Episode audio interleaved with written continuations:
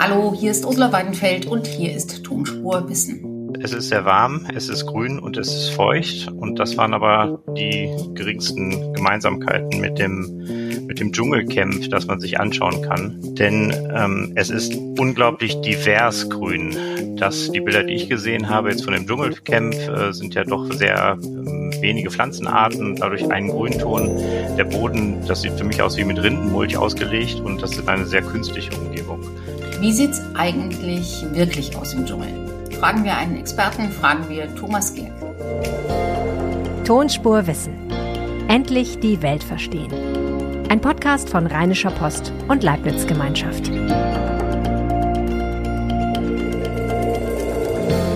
Herzlich willkommen zu Tonspur Wissen. Endlich verstehen, wo die Wirklichkeit ändert und wo die Inszenierung anfängt.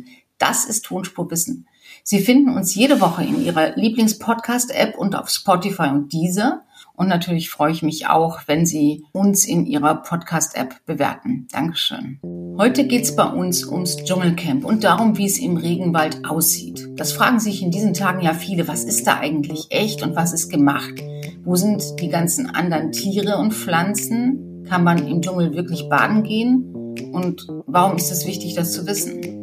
Wie inszeniert man den Dschungel, wenn man ihn so bauen will, dass er echt ist? Dazu habe ich mich heute mit Thomas Gerken verabredet. Er ist Ausstellungsleiter im Museum König Bonn. Das ist eines der größten naturgeschichtlichen Museen in Deutschland und hat gerade eine Ausstellung zum Thema Regenwald eröffnet. Hallo, Herr Gerken. Guten Tag. Hallo, Frau Weidenfeld. Im australischen Dschungel sitzen Reality-Show-Stars zwischen Kröten, Krokodilen, Schlangen und Spinnen. Und es ist offenbar sehr grün da, es ist sehr warm und sehr feucht. Wie sind denn die Lebensbedingungen in so einem Dschungel wirklich, wenn man nicht aufgenommen wird dabei?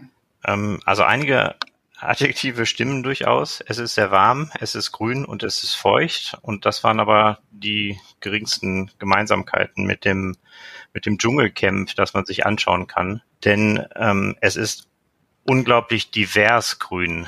Das, die Bilder, die ich gesehen habe jetzt von dem Dschungelcamp, äh, sind ja doch sehr ähm, wenige Pflanzenarten, dadurch einen Grünton. Der Boden, das sieht für mich aus wie mit Rindenmulch ausgelegt und das ist eine sehr künstliche Umgebung. Da, dabei ist es ja wirklich im echten australischen Dschungel. Also das ist, ist eben wirklich, ich war auch total überrascht, eben diese Rindenmulchnummer, die ja so ein bisschen aussieht wie Baumarkt, ähm, die, die, die Grünabteilung. Ähm, das ist aber angeblich das Einzige, was verändert ist. Aber Sie waren im afrikanischen Regenwald, da ist es zumindest unterschiedlich grün. Definitiv. Das sind die, der Regenwald selber ist ja bekannt für seine unglaubliche Vielfalt, Artenvielfalt, das auch Vielfalt der Pflanzen und allein die unterschiedlichen Pflanzenarten haben ja verschiedene Grüntöne zur Folge. Junge Blätter, alte Blätter, große, kleine. Und das ist alles extrem divers und dazu kommt dann die Tierwelt ähm, und ja, das macht, gibt einen ganz anderen Eindruck, wenn man schon dort steht, dort drin ist und dort durchgeht. Lassen Sie uns mal die Einzelheiten diskutieren. Sie waren ein paar Mal im afrikanischen Regenwald, um eine Ausstellung fürs Museum König vorzubereiten. Das ist das große Museum, in dem man Flora und Fauna vor allem äh, der ganzen Welt anschauen kann in Bonn. Sie haben seit ein paar Wochen diese Dschungelausstellung, diese Regenwaldausstellung was haben Sie in Afrika im Regenwald erlebt, was man eben möglicherweise auf einen realen Regenwald in allen möglichen Weltregionen übertragen könnte? Wir haben die ja nicht nur in Australien, wir haben sie in Afrika, wir haben sie in Südostasien und wir haben sie natürlich auch in Lateinamerika. Genau. Die Ausstellungen, die wir hier machen, äh, produzieren, die stellen Lebensräume dar und diese Ausstellungen werden von uns äh, lebensecht, naturalistisch inszeniert. Und dann stehen diese Ausstellungsbereiche, diese Ökosysteme, zum Beispiel der tropische Regenwald, stellvertretend für die unterschiedlichen Regenwälder auf dieser Erde. Und wir haben uns auf die afrikanischen Lebensräume konzentriert, aus verschiedenen Gründen. Und in diesem Kontext der Regenwaldausstellungserstellung waren wir äh, zweimal in Afrika, einmal im zentralafrikanischen Gabun und dann ein anderes Mal in Ghana, was eher im westlichen Afrika liegt.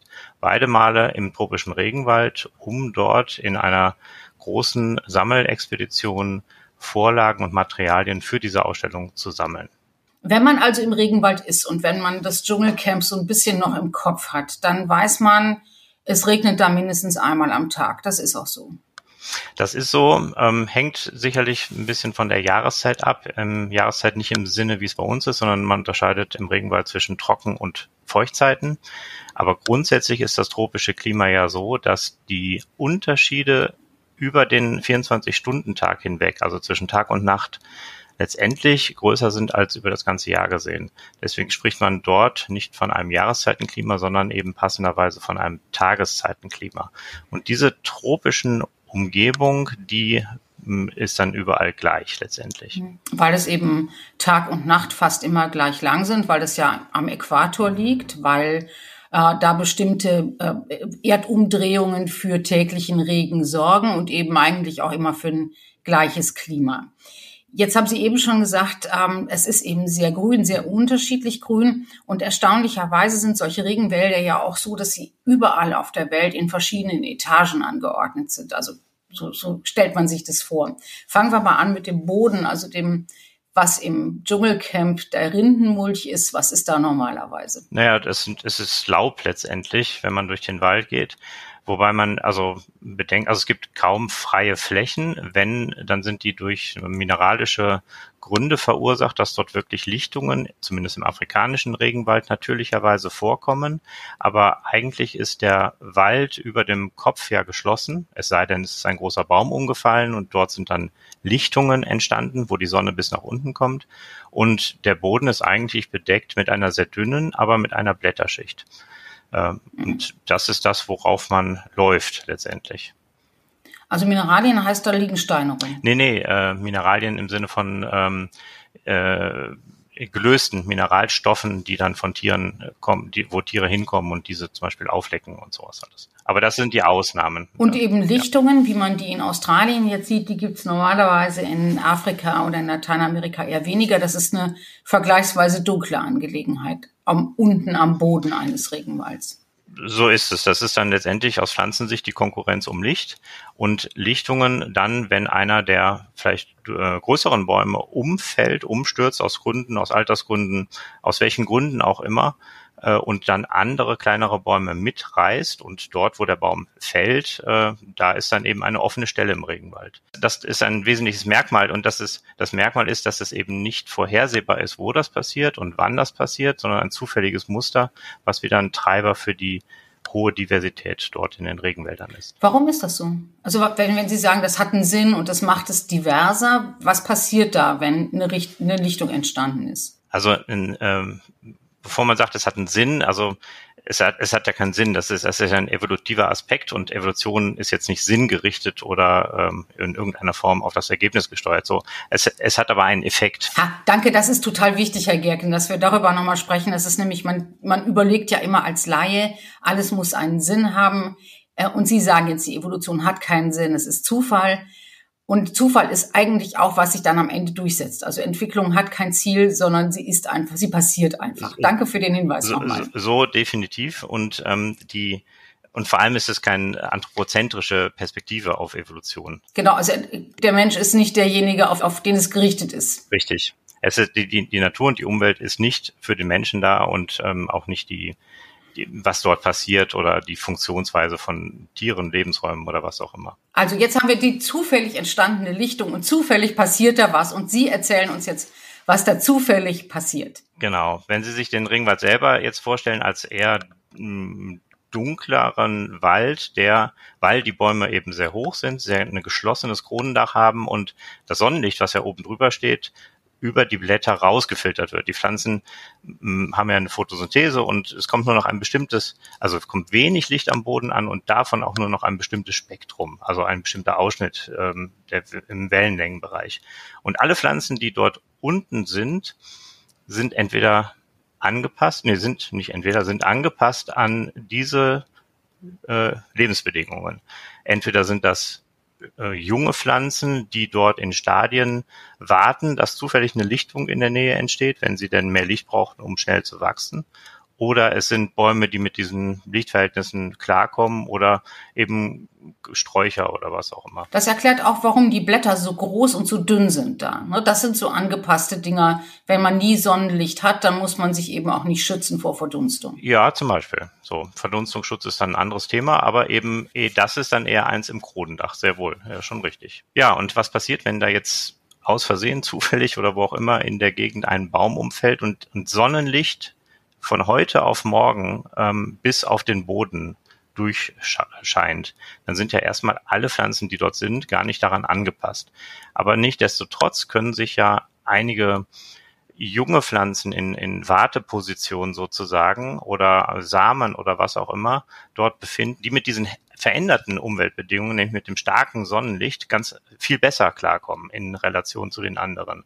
Und dann passiert eine eine Entwicklung, eine Sukzession, dass Pflanzen dort dort sind und wachsen und blühen und ähm, ja, die die das denen das passt und über die Zeit werden sich dann wieder das Ganze wird größer, schließt sich äh, und dann gibt es sogar einige Pflanzen, die sowohl mit dem hellen Licht als auch ähm, und als auch sehr groß werden können, ähm, klarkommen. Die sind dann in der Lage, das in dem Moment offene Kronendach zu schließen und dadurch setzt dann wieder eine ganz andere Veränderung ein, bis es dann wieder geschlossen ist. Ja. Mhm, also müssen wir, glaube ich, noch kurz, kurz erklären, Sukzession ist das, was passiert auf öden Flächen, wo dann so nach und nach im Urwald vergleichsweise schnell, in gemäßigten Gegenden eher langsam sich Pflanzen ansiedeln, Pflanzen entwickeln und eben ein neues Biotop entsteht und sich entwickelt. Jetzt haben es, es meint auch die, die Abfolge der Entwicklung. Die ist jetzt nicht komplett vorgegeben, aber dass man dort ein Muster erkennen kann und das eine baut auf das andere auf. Mhm. Jetzt haben wir also erklärt den Boden. Wir haben gesagt, ähm, was in der Lichtung passiert und eben wozu es möglicherweise eben auch kleinere Pflanzen, Sträucher und ähnliches gibt. Nicht wozu es die gibt, sondern dass es die gibt. Sie lachen, weil ich schon wieder so tue, als hätte Entwicklung ein Ziel. Also es gibt die und ähm, die können sich dann eben stark entwickeln, wenn zufällig irgendwo Lichtungen passieren. Dann hat man äh, zwei Baumgruppen. Einmal diese Kronenschicht, die Sie schon erklärt haben. Das ist sozusagen die obere Etage im Regenwald, in, äh, wo sich der Baum oder das Dach zum Licht hin zur Sonne hin schließt. Und dann gibt's da drüber aber auch noch sowas wie Urwaldriesen oder Baumriesen. Was ist das für eine Sorte? Ja, das Sorte ist gut. Das sind unterschiedliche ähm, Baumarten, von denen ähm, durchaus welche noch größer, noch höher als die der Durchschnitt der großen Bäume werden kann. Ähm, man kann sich das tatsächlich in, in wie ein, ein Stockwerkaufbau vorstellen. Und das Kronendach versus alle anderen ähm, Schichten sozusagen ist jetzt sehr vereinfacht, denn auch in den unteren Schichten gibt es verschiedene. Also da gibt es eine, eine, da spricht man von einer Krautschicht, einer, einer ähm, Schicht mit, mit Sträuchern und, und Bäumen, die einfach nicht so groß werden. Das Ganze hängt dann auch noch davon ab, ob das ein Flachlandregenwald ist, ob das ein, ähm, ein Bergregenwald ist, ein Nebelwald und so weiter. Aber das ist jetzt, um sich das vorzustellen zu können und ähm, schematisch ist der tropische Regenwald so aufgebaut. Und die Bäume, die größer werden, die, deren Krone hängt, zu, äh, verbindet sich, hängt zusammen letztendlich wie eine horizontale Schicht und diese bilden dann das Kronendach im weiß 35 bis 45 Meter Höhe, zum Beispiel 25 bis 45 Meter Höhe. Und dann gibt es noch einige einzelne Bäume, Baumarten, die noch größer werden und deren Krone teilweise oder komplett über diesem geschlossenen Kronendach hinaussteht, sogenannte Überständer. Die können dann bis zu 65 Meter groß werden. Jetzt haben wir über die Pflanzen gesprochen, es gibt aber auch Tiere und zwar nicht zu so knapp. Definitiv. Also und das auch eben äh, auf dem Boden im Kronendach oder eben dazwischen. Ähm, und die Vielfalt, die Artenvielfalt von Tieren im tropischen Regenwald ist einfach unglaublich groß. Das ist der Landlebensraum mit der größten Tiervielfalt. Ähm, und das insbesondere in dem Kronendach, in dieser Schicht, die durchaus als eigener Lebensraum verstanden werden kann. Und jetzt kann man sich vorstellen, dass sie aber auch sehr schwer erforschbar ist und zugänglich. Und das führt dazu, dass man zu diesen sehr hohen äh, Schwankungen an globaler die äh, Biodiversität, globale Artenvielfalt ähm, auf diesem Niveau, weil man es einfach gar nicht weiß, wie hoch da die Artenzahl ist. Es sind hauptsächlich Gliedertiere, also Arthropoden im Fachbegriff. Das sind Spinnentiere, andere und auch Insekten. Und vor allem Insekten sind es. Also die sind eher klein und die sieht man nicht, aber das kennt man ja auch aus dem Dschungelcamp, dass die nicht nur da sind, sondern dass sie reichlich da sind und auch reichlich lästig sind, wenn man da unterwegs ist. Ähm, äh, wenn man nach unten guckt, dann sieht man eben ständig Kröten, Frösche, Amphibien aller Art ähm, und ähm, angeblich ja auch irgendwo Krokodile. Im Dschungelcamp jetzt? Mhm. Ähm, ja, Krokodile gibt's auch im Regenwald. Zum Beispiel im afrikanischen das äh, zum Beispiel Stumpfkrokodile. So ist es nicht. Gibt's die überall, Krokodile? Ja, in ähm, Südamerika, wo ich auch schon mal war, gibt's auch Krokodilarten. Ich kann Ihnen jetzt gerade nicht die äh, Art sagen, aber es gibt durchaus mehrere Arten an Krokodilen. Auch in äh, Südostasien gibt es Krokodile im Regenwald. Da frage ich mich immer, wenn man, man sieht das ja eben immer, dass die da auch ins Wasser gehen, die Leute, die da in so einem Dschungelcamp sind. Kann man das denn eigentlich unbedenklich in so einem Regenwald baden? Wenn man weiß, es gibt normalerweise ein paar Krokodile oder es gibt zumindest die Gefahr, dass es Krokodile gibt? Ähm, das ist jetzt die Frage, wie scheu die Tiere dort sind. Werden die dort gejagt? Wie ist der, also ist da ein Jagddruck? Weichen die Tiere den Menschen aus oder eben nicht? Oder ähm, brüten die da? Was für, was für in welcher Phase des Jahres ist man dort und so? Ungefährlich ist das nicht. Ich persönlich hätte wesentlich mehr Respekt vor äh, Lebe, Lebensformen, die man gar nicht sieht, äh, zum Beispiel kleinere Parasiten oder sowas, die in Gewässern sind oder in stehenden Gewässern, das würde mich eher davon abhalten, dort baden zu gehen. Hm, ich habe jetzt auch mal auf der Webseite des Tropeninstituts nachgeguckt, wogegen man sich immer impfen lassen muss, wenn man in den Regenwald will. Und das sieht ja nicht so aus, als wäre das echt eine entspannte Reise. Nee, die Krokodilimpfung ist da sicher nicht dabei und auch gegen äh, einige Parasiten, die durchaus ähm, ernsthafte Probleme bereiten können, lässt sich, kann man sich auch nicht impfen. Äh, und unter Umständen auch anschließend nicht wirklich medizinisch behandeln. Da ist die Prävention sicher das äh, Beste, was man machen kann. Ja, und das ist ja auch kein Zufall, dass Krankheiten wie Ebola oder ähnliche normalerweise in jedenfalls der Nachbarschaft von Regenwäldern entstehen und sich dort auch rasant ausbreiten. Jetzt haben wir äh, festgestellt, es ist nicht ganz so ungefährlich dahin zu gehen, es sei denn, man wird irgendwie gut bewacht und gut betreut. Äh, bei Ihnen kann man sich das aber alles anschauen im Museum König in Bonn, ohne Gefahr zu laufen, sich in irgendeiner Form zu gefährden, es sei denn, man knickt beim Fuß um, wenn man die Treppe rauf und runter läuft. Wie inszeniert man denn Regenwald, wenn man all das, was ihn ausmacht, nämlich Hitze, Feuchtigkeit, Regen, aufregende Tiere, tausenderlei grüne Pflanzen, ja nur sehr beschränkt vorzeigen kann? Sie haben recht, das ist sicherlich nur ein Ausschnitt, den wir zeigen und es ist zudem auch noch irgendwie idealisiert, weil man ja auch auf begrenztem Raum sehr viel zeigen möchte. Also als erstes, wie, wie, wie macht man das? Also ich kann nur sagen, wie wir das machen. Es gibt ja kein allgemeines Rezept dafür. Wir stellen in unseren Ausstellungen hier im Museum König alle Lebensräume naturalistisch dar. Also die sind echt. Die sind mit echtem Material, die sehen aus wie echt, die Tiere da drin sind echt und die, wie, wie bringt aber man die sind jetzt, ausgestopft, die sind also ausgestopft, sind aber es sind, Tiere. es sind echte Fälle, es sind echte, echte Federn und sowas. Das sind, nein, das sind keine lebenden Tiere, Tiere mit Ausnahmen. Ähm, wir haben auch im Lebensraum Wasser haben wir echte Tiere und im Regenwald haben wir lebende Weberameisen. Das ist eine Kolonie, die man ganz gut halten kann. Aber insgesamt sind es nachgebaute oder ausgestopfte Präparate mit echten, äh, in, in echter Umwelt sozusagen. Und wir haben das Thema Regenwald ähm, erst einmal im, im Gebäude aufgegriffen, genau diese Stockwerke, diese Etagen. Wir haben zwei Regenwaldausstellungen, einmal eben für die unteren Bereiche und einmal das Kronendach in einer separaten Ausstellung und diese ist genau über dem anderen Bereich und verbunden durch einen hohlen Raum, äh, den man, wo man dann in dem Baum zwischen den Stockwerken, zwischen den Regenwaldetagen wechseln kann. Und dann halte ich es für wesentlich, dass man nicht nur in zwischen oder in, in diesem Vitrinen sein kann, um da möglichst unmittelbar davor zu stehen, dann sieht man auch die Tiere und die Tier, die, die Interaktionen dieser Tiere. die, die, äh, das Netzwerk in diesem Lebensraum wird dargestellt und besprochen, unterschiedlichster Art und Weise, aber man kann es auch beobachten und entdecken. Und das macht dann wieder die, vielleicht den, den speziellen Wert aus an dieser Stelle. Warum fahren Sie nach Afrika? Und da haben Sie ja eben nicht nur geguckt, sondern auch Blätter gesammelt. Sie haben die mitgenommen, haben die präpariert, haben die dann wieder aufgehängt im Museum. Warum macht man sowas? Warum macht man das nicht nach oder warum macht man nicht eine, eine Fototapete?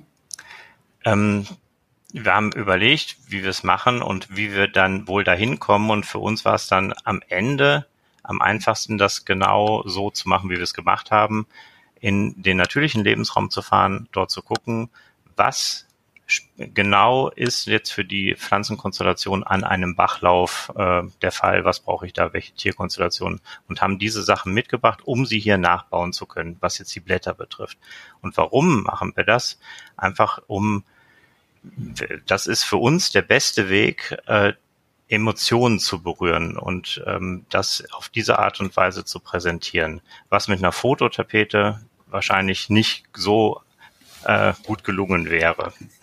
Warum muss man in Bonn an der Adenauerallee, also praktisch in der Innenstadt, Emotionen für den Regenwald wecken? Was ist Ihr pädagogisches Interesse oder was ist Ihr Interesse? Also was ist unser Ziel? Was, was möchten wir gerne erreichen? Mit all den anderen Ausstellungen ja genauso.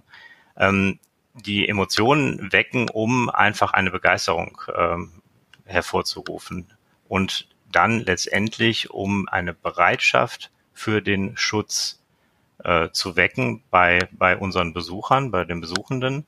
Und diese, dieser Schutz, ähm, das, das Wissen da herum, das vermitteln wir auch noch zusätzlich in anderen Ausstellungsbereichen, aber über das Erfahren und Erleben und dadurch ein, ein äh, etwas schützenswert zu empfinden, das, glaube ich, ist über die Emotionen ein sehr tiefer Ansatz, ähm, von dem wir überzeugt sind, dass der zum besten Erfolg führt. Denn die, denn die äh, globale Relevanz des Schutzes solcher Lebensräume, die ja gar nicht hier bei uns sind, die wir ja aber bei uns zeigen, die erklären wir ja auch und das äh, soll eben aber nicht nur über den Kopf gehen, sondern auch über die über die Gefühle, über die Empfindungen. Und die globale Relevanz heißt, ähm, einmal für den Klimaschutz haben die Regenwälder eine überragende Bedeutung als CO2 senken, aber eben auch für die Biodiversität.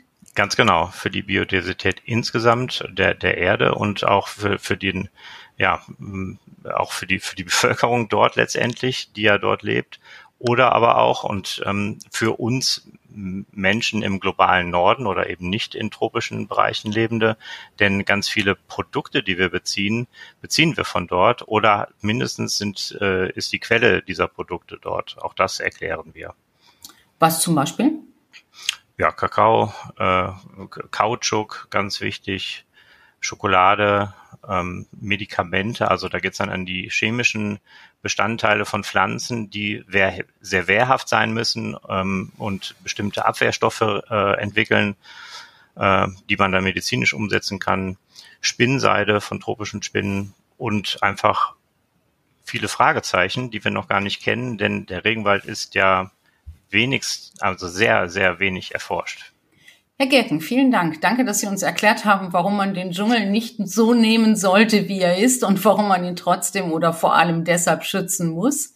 Danke für das Gespräch und danke für die vielen guten Geschichten. Herzlich gerne, Dankeschön. Das war's schon wieder mit Tonspurwissen in dieser Woche. Wenn Sie twittern wollen, erwähnen Sie uns doch gern mit leibnizwgl und rponline und mich finden Sie unter das tut man nicht. Danke fürs Zuhören und bis zur nächsten Woche.